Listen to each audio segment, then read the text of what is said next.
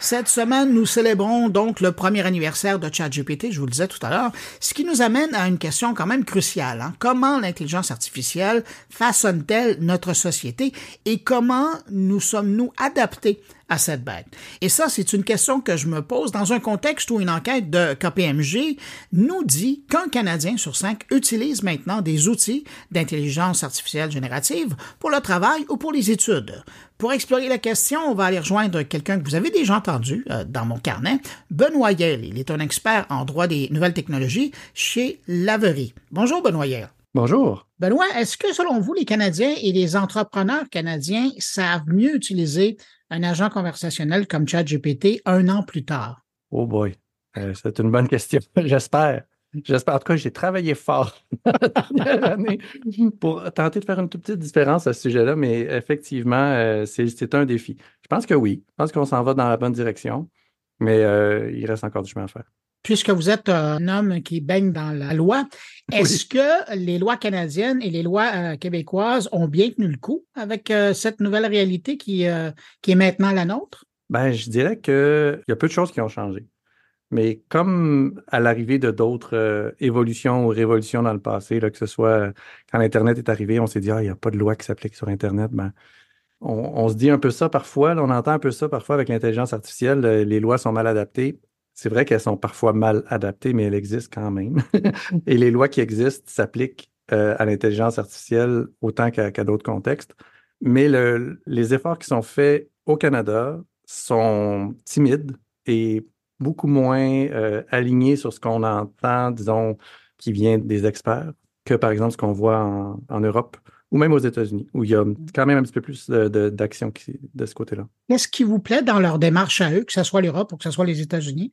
Ben, en fait, euh, il y a une certaine vigueur, ne serait-ce que d'essayer quelque chose, puis pas, de, de, pas seulement se dire que quand les autres auront trouvé des bonnes idées, on va les adopter, mais, mais au moins d'être proactif, puis de se dire, c'est un nouveau contexte. Ce qui a énormément changé dans la dernière année, c'est la démocratisation. C'est pas vrai qu'il s'était rien passé avant, c'est pas, pas vrai qu'il va, va rien se passer dans le futur. Là c'est une explosion de la perception que les gens ont de l'intelligence artificielle, mais les risques réels qui sont amenés par, par exemple, l'intelligence artificielle générative par rapport à ce qui existait avant, en termes de risques, on n'a pas augmenté beaucoup pour ce qui est vraiment du destin de l'humanité, parce qu'on entend parfois que, nous sommes à risque comme espèce. Je pense que les changements climatiques nous mettent bien plus à risque que l'intelligence artificielle en ce moment. Mais l'intelligence artificielle générative ne vient pas changer la donne à ce point-là, je pense. Ce qu'on voit en Europe, c'est une évolution plus rapide des mentalités sur il faut trouver une façon d'encadrer pour qu'on puisse continuer d'évoluer. On ne se souhaite pas quelque chose euh, qui soit bouleversant à ce point-là, mais s'il y a des erreurs vraiment qui sont, commises dans le déploiement de l'intelligence artificielle, ça va vraiment donner un grand coup à toutes les solutions d'intelligence artificielle. Tandis que si au moins on essaie de mettre un cadre en place, si on, regarde les meilleures pratiques puis on essaie de les déployer, bien, on diminue les probabilités de vraiment, je pense, se retrouver dans une situation vraiment difficile puisque vous parlez de, vos clients, est-ce qu'il y en a qui ont commencé à faire euh, une intégration euh, de ChatGPT dans leur opération? Oui, oui. Et comment ça se passe? Ben en fait, c'est là où moi j'interviens souvent dans ce genre de situation-là. Quand les clients nous disent ben, on veut déployer une intelligence artificielle générative, très bonne chose, très bonne idée. Je pense qu'il faut absolument se familiariser avec la chose. Mais nous, on est là pour s'assurer que la prise de risque des entreprises se fasse sciemment, que, les entreprises sachent à quel genre de risque ils vont être confrontés en déployant l'intelligence artificielle générative. Donc, les clients qui nous arrivent avec on a déjà déployé, ben là, on, est en mode déjà de réparation un peu, le mode est un peu différent de on compte déployer.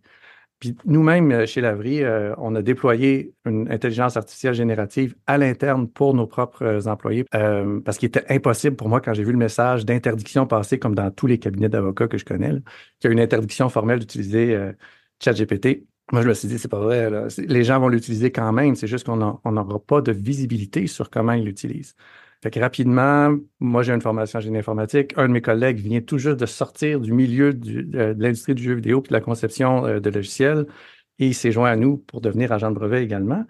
Mais il reste qu'il y a tout un bagage à ce sujet-là. Fait que rapidement, on s'est mis à prototyper avec l'interface d'API de OpenAI. Et c'est là qui est vraiment la clé. Puis quand j'en parle avec les clients, c'est souvent là que je veux les amener, c'est-à-dire, il faut faire attention avec les outils qui sont gratuits, comme tous les outils gratuits il y a un coût. C'est juste que parfois il est acceptable et parfois il ne l'est pas. Google, il y a peu de gens qui sont vraiment offusqués par le fait qu'en faisant des recherches sur l'outil, il y a des données, des métadonnées qui sont accumulées. Avec ChatGPT, il y a beaucoup de données qui sont laissées sur la table et c'est vraiment de faire prendre conscience aux entreprises de ce qu'ils laissent sur la table et est-ce que c'est acceptable pour eux et aussi de quel genre de risques ils prennent en réutilisant le contenu qui va être généré par l'intelligence artificielle générative. Un des risques qui me vient en tête, c'est évidemment le volet euh, qui concerne la protection des données. Qu'est-ce que vous répondez à une entreprise qui veut incorporer au cœur de ses opérations, comme nous vante euh, OpenAI ou, Microsoft, là, qui veulent intégrer ChatGPT ou même le Copilot plus récemment de Microsoft, qui va être au cœur de leur euh, organisation, de leur travail. Donc, il va tout savoir de l'organisation, il va tout savoir des communications, des plans de travail, des, des projections. Qu'est-ce que vous leur dites? En fait, Fondamentalement, c'est un logiciel. Hein. on a une licence de logiciel. Moi, quand je fais des présentations, je demande aux gens qui a lu la licence d'utilisation de ChatGPT. Je suis à peu près le seul qui l'a lu au complet. Euh, récemment, j'ai eu deux, mains levées dans une conférence. J'ai été vraiment content. J'espère que c'est que j'ai eu une petite influence là-dessus, mais non, pas du tout. Mais en fait, les licences de logiciels telles qu'on les voit présentement pour les outils euh, publics gratuits sont vraiment pas très généreuses pour l'utilisateur. On laisse finalement nos données sur la table. Elles vont pouvoir être réutilisées pour l'entraînement des futures versions des modèles. Euh, on laisse aussi nos droits d'auteur sur toutes les requêtes qu'on fait. Et pour moi, ça, c'est un aspect très critique. Et euh, on n'a pas pour autant de certitude sur comment est-ce que le résultat a été généré. Est-ce que le résultat est en contrefaçon, par exemple, de droits existants? Fait donc, pour ce qui est des données, une façon de se sortir de ça, c'est effectivement d'utiliser un API où là, on va payer à l'utilisation. Et là, dans ce cas-là, je parle d'OpenAI parce que c'est avec eux que, nous, on a, commencé à travailler au départ parce qu'il reste le joueur dominant à ce jour. Ça va peut-être changer, mais pour l'instant, c'est le joueur dominant. Euh, il y a en bon français un Data Processing Agreement qui, vont être en mesure d'exécuter avec le client. C'est-à-dire que nous, on, est, ils se contraignent à un Data Processing Agreement pour nos données. Euh, puis là, à ce moment-là, au moins, on a certains recours, puis on a une certaine compréhension de ce qu'ils vont faire avec nos données notamment qui vont être effacés après 30 jours euh, et qui ne seront pas utilisés pour l'entraînement des prochaines versions. Euh, ça reste quand même que on ne connaît pas bien la personnalité, la personnalité juridique de ces, de ces nouvelles entreprises-là. C'est sûr que Microsoft, euh, pas certain que c'est, Copilot ou que c'est les, nouveaux outils qu'on, qu'on utilise qui sont les pires en termes de quantité de données qu'on leur laisse. Quand on pense qu'on utilise la suite Office et que la très grande majorité des choses qu'on écrit dans ces logiciels-là peut être finalement consultées par Microsoft. Est-ce que vraiment euh, ChatGPT ou autre IA générative vient changer cette, dynamique-là? Pas tellement. C'est juste que l'offre, on voit le risque. On, le perçoit mieux parce que c'est une nouvelle façon d'utiliser. Puis on a quand même une meilleure conscience qu'on envoie quelque chose à un serveur et qu'on reçoit une réponse.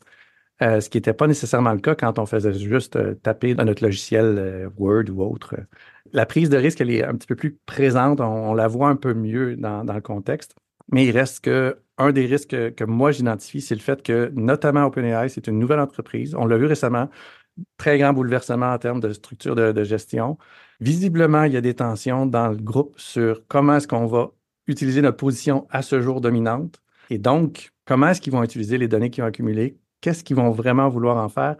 C'est une bebite un mmh. peu différente des autres qu'on connaît. Puis c'est là aussi où j'essaie d'indiquer aux gens, ben, peut-être que vous êtes à l'aise avec cette prise de risque-là, mais soyez conscient que la prise de risque est un peu différente dans le cas du logiciel ChatGPT notamment ou euh, l'API d'OpenAI par rapport à d'autres services. Et aujourd'hui encore, on ne connaît pas, pour prendre une image qu'on connaît dans d'autres domaines, l'épaisseur du mur chinois qui isole nos données du reste des autres données. Absolument. C'est vrai, c'est bien dit. Et l'autre chose qu'il faut considérer aussi, c'est l'endroit dans notre entreprise où on va déployer cette solution-là. Ben, vous m'amenez à ma prochaine question. Est-ce que vous trouvez que les organisations prennent le temps nécessaire pour bien cartographier l'usage de l'intelligence artificielle au sein de leur organisation?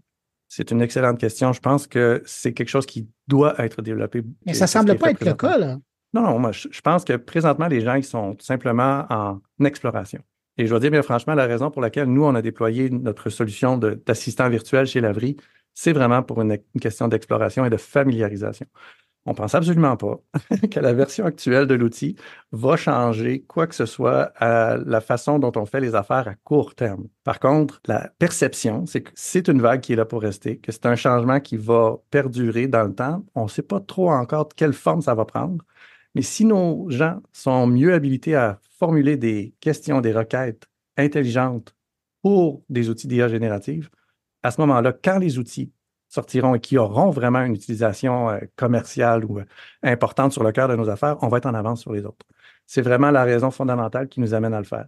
Et puisque ben, quand tu mets 500 personnes sur un système et 500 personnes découvrent plein d'usages intéressants, euh, ben, on s'est aperçu qu'il y avait quand même des usages qui étaient très intéressants à court terme pour l'outil, même si on restreint énormément ce que les gens peuvent faire dans l'outil même si on met aucune donnée confidentielle, aucune donnée nominative, on, est vraiment très euh, conservateur dans notre usage de l'outil, mais malgré tout, ça nous amène quand même à des belles découvertes. Je pense que c'est une chose que les entreprises vont devoir faire, passer par une phase de familiarisation avec une prise de risque quand même relativement faible avant d'être capable de vraiment déployer des outils qui vont être au cœur de leurs activités. L'exemple que je donne toujours, moi, c'est que j'utilise euh, notre assistant virtuel, je l'utilise pour, par exemple, rédiger des courriels à des clients pour des rappels de factures je ne dis pas au système qui sont les clients combien ils nous doivent, mais j'utilise le système pour qu'il me formule euh, un rappel qui peut être plus ou moins agressif, dépendant des clients et du délai de paiement. Et donc, ça me permet d'avoir une base que je modifie pour par la suite envoyer un courriel qui est mieux formulé. Je l'utilise aussi en, termes de traduction pour le même genre d'utilisation parce que, étant francophone, ben, ça me permet de parfois peaufiner la, la formulation en anglais. Par contre, il n'est absolument pas question que je rédige une demande de brevet avec l'outil puisque c'est ultra confidentiel, on s'entend, ni même qu'on rédige une opinion juridique avec l'outil. C'est notre responsabilité professionnelle qu'on engage. Euh, il y a un risque réputationnel qui est vraiment très différent. Qu'il faut vraiment être conscient d'à quel endroit dans l'entreprise on est en train de déployer l'intelligence artificielle. C'est ce que j'essaie d'amener les gens à réfléchir. Puis la plupart du temps, quand on reçoit des mandats de conseil ou d'accompagnement pour le déploiement, on finit par arriver à ce genre de discussion-là, de dire, OK, oui, je veux bien le déployer, mais on va le déployer dans, dans, ce secteur-là en premier, puis on va euh, vraiment faire beaucoup de formation, parce que ça passe par la formation. On va, vraiment, on va vraiment faire beaucoup de formation pour que nos utilisateurs ne nous amènent pas à une position où on sera euh, vraiment dans le trouble, soit juridiquement ou même juste en, termes de, de perception de la part du public. En terminant, euh, à la lueur de cette première année de chat GPT et de OpenAI euh, dans nos vies, là, comme vous le disiez hein, tout à l'heure, il y a plusieurs joueurs qui sont apparus. Il y en a mm-hmm. d'autres qui euh, arriveront dans, notre environnement. Mais qu'est-ce que vous voyez comme enjeu pour les cinq prochaines années, particulièrement dans le contexte canadien? Dans le contexte canadien, je pense qu'il y aura une nécessité de resserrer ce qui est réglementation et accompagnement des entreprises. Parce que c'est bien là, ce qu'on peut faire, nous, comme, comme professionnels juridiques, d'accompagner les entreprises dans leur prise de risque, mais ça reste un, engagement international. Puis plus les, les, euh, juridictions auront des, dispositions différentes, plus ce sera difficile pour les entreprises d'agir. Une certaine harmonisation, je le souhaite, va, va, se produire dans les, dans les prochaines années. Sur quoi on va arriver comme espèce de normalisation de l'industrie ou autre, ça, je ne sais pas trop mais je pense qu'il y aura une normalisation. Tout comme présentement, il y a des normes euh, ISO 14001 qui sont nées avec les aspects environnementaux, puis 9002 quand c'était le temps de faire de la production de masse de façon conforme. Il y aura une norme qui est en développement d'ailleurs, c'est pas, pas un grand scope. Il y aura des normes qui vont être euh, déployées pour les solutions d'intelligence artificielle et ça va, je pense, stabiliser un peu euh, le déploiement de ces outils-là, favoriser l'adoption aussi. dans les cinq prochaines années, je pense qu'il y aura une certaine stabilisation. Et je pense que d'ici cinq ans, on va vraiment avoir des outils qui vont changer davantage notre façon d'interagir avec des outils. L'exemple que je donne souvent, j'aurais pas payé ma maison plus cher si mon entrepreneur avait creusé mon sous-sol à l'appel ronde plutôt qu'à l'appel mécanique. Il va falloir mesurer le succès de l'intelligence artificielle à la qualité de ce qui va être euh, réalisé à cause de l'adoption des outils. Fait que oui, ça va changer les choses. Il y aura des outils qui vont être plus spécialisés, qui vont sortir. Puis je pense que dans les cinq prochaines années, c'est le genre de choses qu'on va voir se stabiliser. Après ça, est-ce que ce sera OpenAI ou d'autres qui seront dominants? Ça, c'est une, autre question. Les mois prochains, euh, nous l'apprendrons. Oui, je pense que ça, ça va aller un petit peu plus vite. Ça va aller vite. Hein. Benoît Yel, euh, vous êtes associé expert en droit des nouvelles technologies chez euh, Lavry. Merci beaucoup d'avoir pris de votre temps pour répondre à mes questions. Ça m'a fait plaisir.